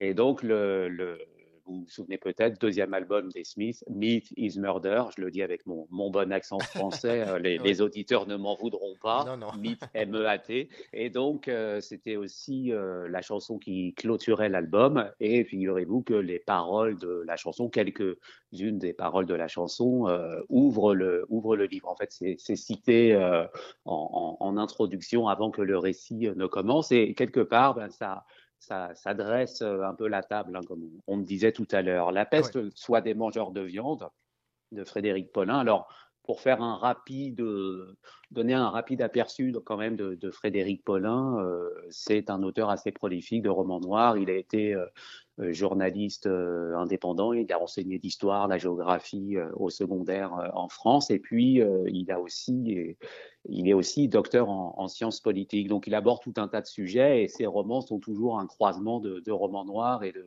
de romans sociaux. Euh, il a écrit euh, peut-être entre une quinzaine et une vingtaine de romans, si, si je me réfère euh, à, à ce que j'ai lu euh, sur lui. J'ai j'ai pas lu grand-chose de Frédéric Paulin. J'avais, euh, je connaissais de nom, puis je m'étais promis euh, de mettre la main sur ce livre-là. Donc, La peste, soit des mangeurs de viande, est paru à la Manufacture de Livres en 2017. Alors, ce n'est pas une nouveauté euh, à proprement parler, mais en même temps, c'est un livre qui reste euh, d'actualité et qui va le rester, à mon avis, pour bien des années, sachant qu'il y a quand même des, réflexions sur la société qu'on veut pe- perpétuer, société de consommation, mais aussi quel rapport aux autres, quel rapport à, la violence nous entretenons. Alors voilà pour, pour ce qui est de, de, de, Frédéric Paulin, qui a quand même reçu un certain nombre de, de prix, euh, notamment en 2019, il a eu le, le prix des lecteurs à Quai du Polar, donc euh, ça, ça n'est pas rien. Et puis il en a eu euh, quelques autres. Je laisse nos auditeurs fouiller de ce côté-ci pour, pour savoir à quel bonhomme ils ont affaire. Et c'est un sacré bonhomme qui livre là un sacré roman. Euh, évidemment, ça n'est pas à mettre entre euh, toutes les mains. C'est euh, assez sensible, c'est cru, c'est plus que violent, c'est cruel par endroits, mais c'est un reflet de la cruauté, et j'ai envie de dire, des, des, des humains envers les non-humains. Euh, non-humains qui sont les, les, les animaux. Mmh Moi, je pars du principe que oui, l'homme est un animal, et puis il y a les animaux non-humains. Pourquoi euh, je, tenais à parler de ce livre Pas juste parce que moi-même je ne suis pas un mangeur de viande ou je ne le suis plus, mais aussi parce que euh, il interpellera tout le monde et vous l'avez dit tout à l'heure, euh, qu'on soit végétarien, végétalien ou même mangeur de viande, finalement on est tous face à, la violence qui est à des comportements violents qui sont perpétués, perpétrés dans ce livre. C'est l'histoire. En fait, c'est un roman choral où on croise on s'entrecroise différents euh, destins et on suit euh, différents personnages. Donc il n'y a pas un personnage focal, mais un certain nombre, euh, beaucoup plus que je ne pensais en fait. Et ça commence par le fait qu'un qu policier, un ancien capitaine de, de, la police judiciaire et qui a travaillé pendant longtemps d'ailleurs au fameux 36 quai des Orfèvres et qui avait demandé sa mutation en gros à ce qu'on appelle les, les services, la police vétérinaire. Euh, chargé de vérifier qu'il n'y a pas de, il n'y a pas d'illégalité dans tel élevage de chiens, qu'il n'y a pas de maltraitance, que la légalité est respectée aussi, euh, j'ai envie de dire dans les abattoirs. Mais pour moi, abattoir et légalité sont deux mots qui ne vont pas euh, ensemble. Donc J'espère que les, les, éleveurs ne m'en voudront pas trop, mais en tout cas, et puis s'ils m'en veulent, tant pis, tant que je ne finis pas moi-même à l'abattoir. Alors, un policier est retrouvé euh, assassiné dans un abattoir. Hein, ce, ce, policier, c'est Pierre Luchère.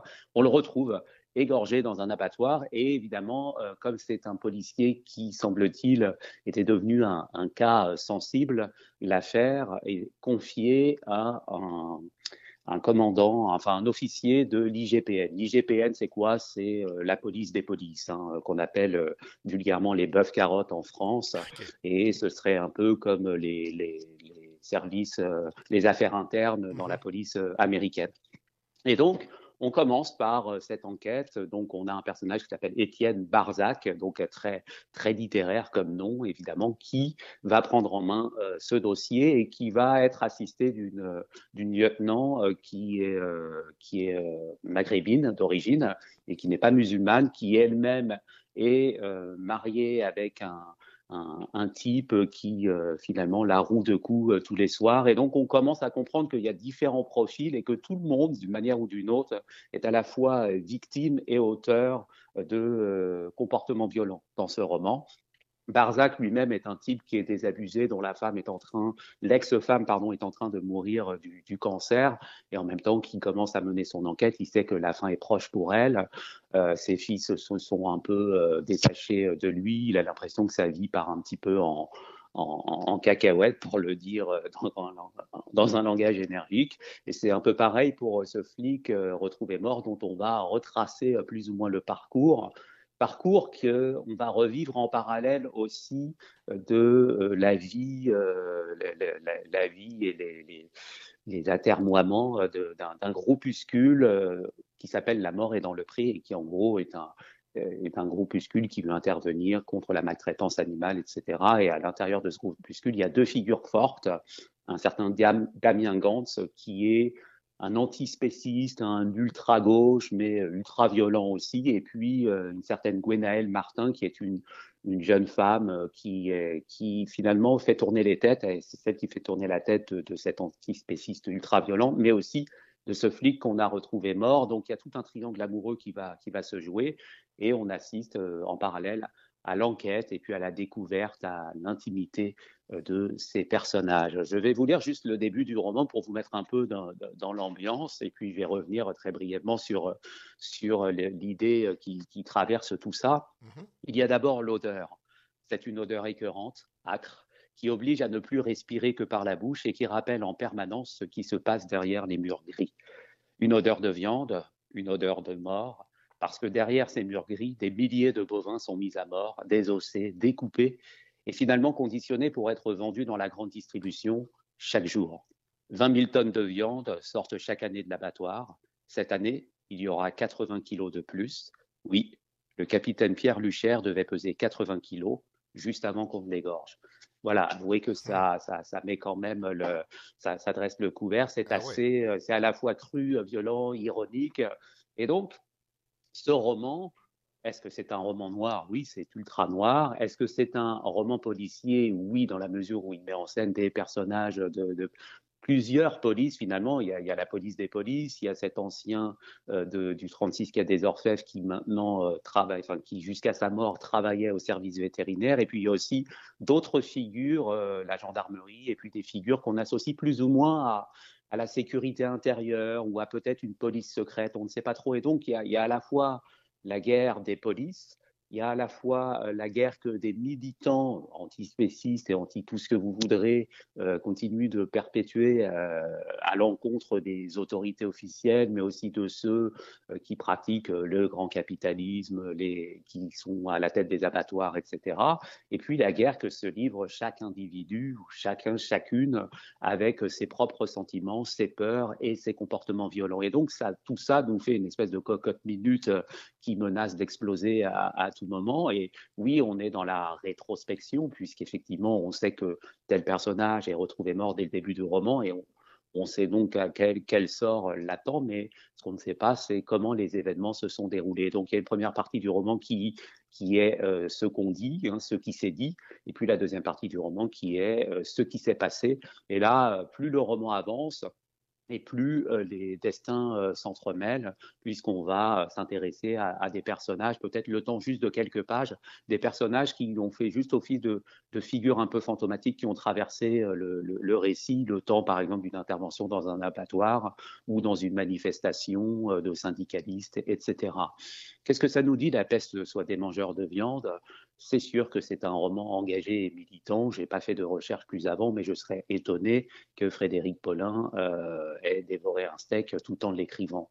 Euh, moi, ça me parle. Euh, évidemment, je suis très, moi-même très marqué et engagé dans, le, dans ce que j'appelle le, le, le, le, côté vegan, -hmm. mais ce n'est pas juste pour ça que je l'ai lu. Mais je me suis dit quand même, en l'ayant entre les mains, est-ce qu'on a là affaire à, à une espèce de d'un des premiers, ou en tout cas un de ceux que, que j'ai pu appréhender, une espèce de roman noir vegan, où euh, on n'est pas juste dans l'idée de, de, de l'ultra-gauche ou autre, comme on le voit souvent dans des romans policiers, mais plutôt dans cette réflexion sur la cause animale. Évidemment, ça n'est pas manichéen, ça n'est pas donneur de leçons, un petit peu peut-être, mais juste ce qu'il faut pour vous éviter de vous jeter sur, sur un sandwich jambon beurre. Euh, c'est euh, assez subtil et aussi très ironique et cru dans la mesure où euh, on, a, on voit des antispécistes qui sont engagés et dont le discours se tient, mais qui en même temps euh, ne peuvent réfréner euh, des comportements violents à l'égard d'autres êtres humains. Et même ce, ce, type qu'on va suivre, Damien Gantz, il, est, il, a raison dans, dans, sa lutte. Il infiltre un abattoir et les scènes sont très très dures quand il raconte comment les, les bêtes sont malmenées avant d'être d'être abattues. Euh, il euh, lui-même n'hésite pas quand même à malmener sa compagne, à la gifler en pleine rue, etc. Et donc, tous les personnages sont confrontés à, à, à la contradiction finalement de, de, leur existence et de, de leurs actions. Il n'y a personne qui agit en vertu euh, de, qui agit jusqu'au bout, en tout cas, de l'idéologie qu'ils incarnent. Et pour eux, peut-être, aller jusqu'au bout de leurs idées, c'est parfois se compromettre ou se perdre euh, dans un comportement violent ou se, dissoudre euh, peut-être dans, dans, dans, dans, l'alcool, dans des, des comportements qui ne sont pas acceptables. Euh, on dit par rapport à l'alcool, c'est la déchéance, etc., perte des liens familiaux et tout. Donc, on a des personnages un peu en, en voie de perdition, en, quête d'eux-mêmes. C'est un grand thème du roman noir, je vous le concède, mais cette toile de fond avec la cause animale, les abattoirs, et puis aussi le portrait d'une France qui ne sait plus très bien où elle va au niveau industriel, agricole. On, on sait qu'à un moment donné, ça se passe à peu près au même moment quand on remonte certains événements. Euh, ça se passe à peu près au même moment que les attentats de Charlie Hebdo en France. Donc il y a, tout un constat un petit peu cinglant sur ce qu'est devenu la société française et la société de consommation. Euh, en général. Et finalement, ce qui ressort de tout ça, c'est le besoin d'amour, parce que ce qui dicte toute la, conduite de ces personnages, c'est l'amour. L'amour de son prochain, mais qui vous pousse à, a tellement de, de, passion que ça vous fait euh, entrer dans, dans, des comportements qui eux-mêmes ne, ne, sont pas acceptables ou répréhensibles. L'amour que recherche ce flic qui a été assassiné, que recherche aussi euh, cette jeune femme qui décide de s'investir dans la cause animale parce qu'elle tombe sous le charme de, de Damien Gantz, donc euh, l'antispéciste auquel qu'on va suivre un peu dans les abattoirs. Et donc, c'est l'amour du prochain l'amour des humains, l'amour des non-humains, et tout ça donne un grand roman noir. Donc il n'y a pas de grand roman noir sans la notion d'amour et en même temps sans la notion d'ultra-violence. Et moi j'ai été marqué par ça. Euh, euh, j'ai été encore conforté dans l'idée qu'effectivement, oui, euh, manger de la viande, c'est un meurtre, mais au lieu de le dire dans un pamphlet euh, ou un tract politique, on a un roman qui nous le dit euh, très bien et qui n'en reste pas moins délectable, si vous passez l'expression.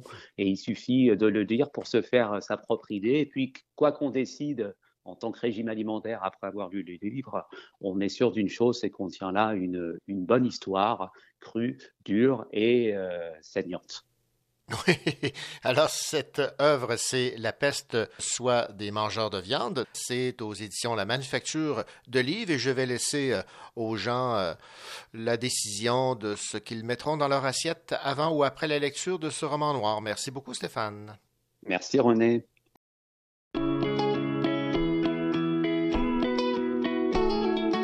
Lâché l'école, j'ai lâché ma job, les gens pensaient que je savais pas quoi faire de ma vie.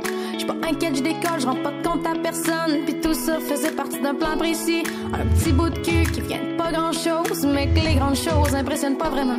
Les autres d'avant ont voulu montrer chemin, mais j'ai quand même décidé de pogner le champ et de faire les choses à ma manière.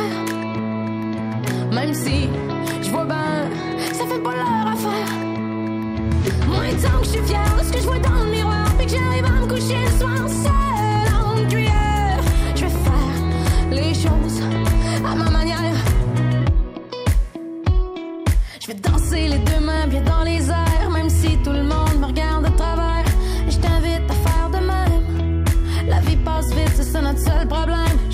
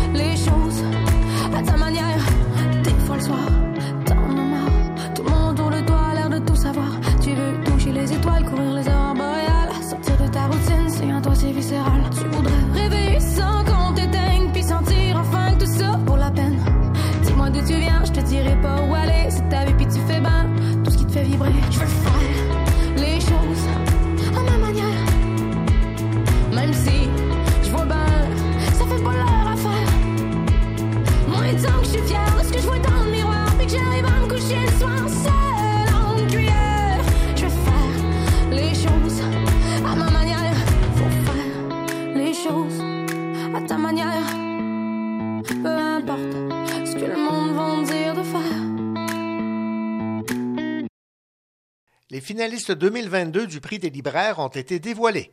Dans la catégorie roman, nouvelles et récits québécois, les finalistes sont Après Céleste de Maude Neveu-Villeneuve, Les ombres filantes de Christian Gay-Poliquin, Mille secrets, mille dangers Alain Farah, Tout et Ori de Paul-Serge Forêt et La fille d'elle-même de Gabrielle Bouliane Tremblay, dont nous parle le libraire et chroniqueur au Cochocho, Billy Robinson et un roman tout à fait sublime. On sent un peu le, récit personnel. Alors, c'est l'histoire de ce jeune garçon dans un village en région. Il sait que en dedans de lui qu'il est une fille.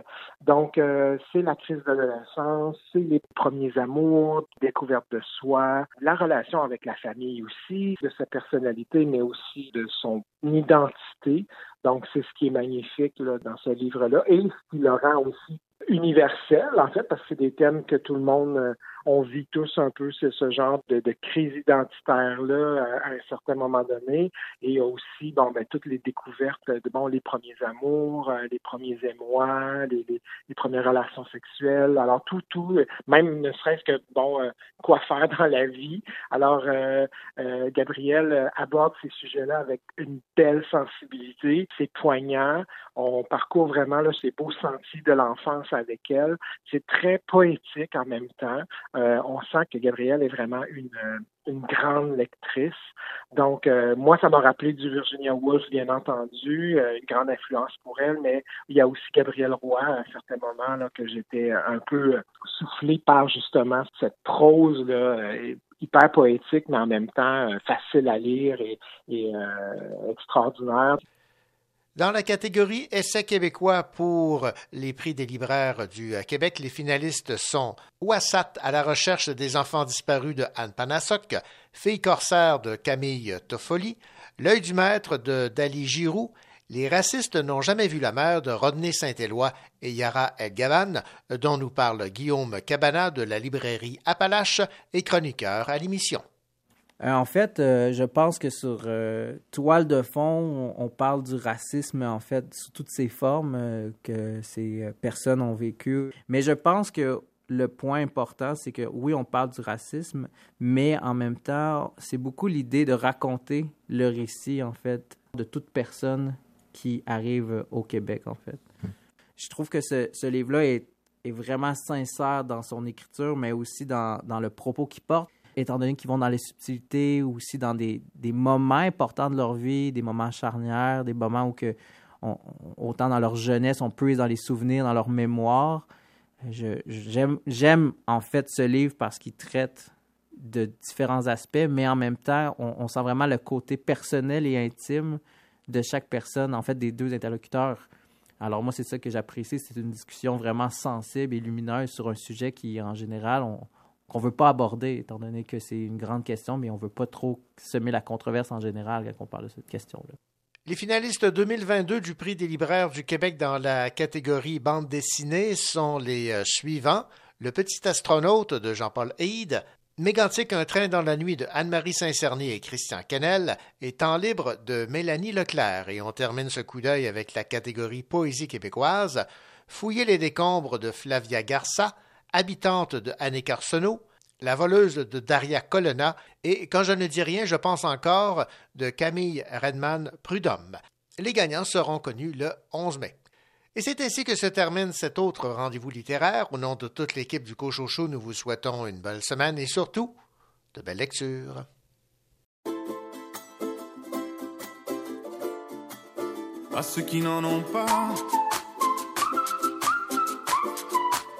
À ceux qui n'en ont pas. Rosa, Rosa, quand on fout le bordel, tu nettoies. Et toi, Albert, quand on trinque, tu ramasses les verres. Céline, Bataire, toi tu te prends des vestes au vestiaire. Arlette, arrête. Toi la fête, tu la passes aux toilettes. Et si on célébrait ceux qui ne célèbrent pas? Pour une fois, j'aimerais lever mon verre à ceux qui n'en ont pas. À ceux qui n'en ont pas.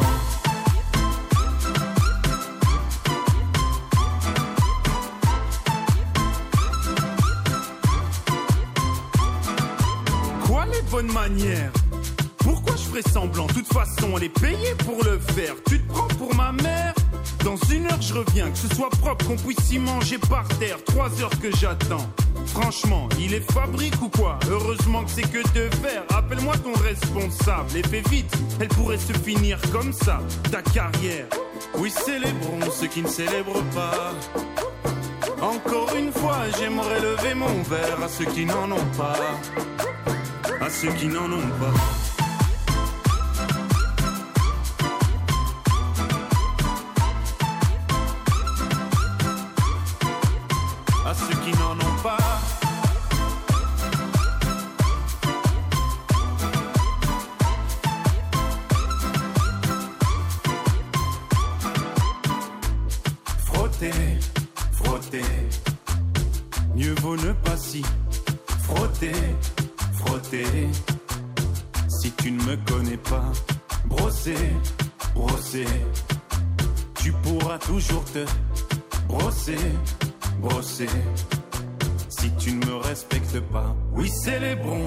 Célèbrent pas. Encore une fois, j'aimerais lever mon verre à ceux qui n'en ont pas. À ceux qui n'en ont pas.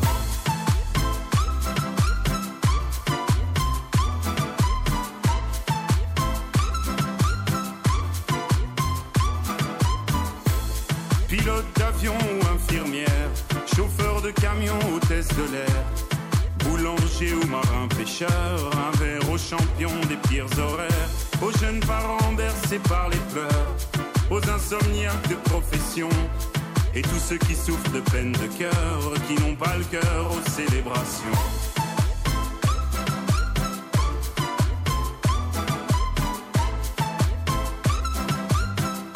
Qui n'ont pas le cœur aux célébrations.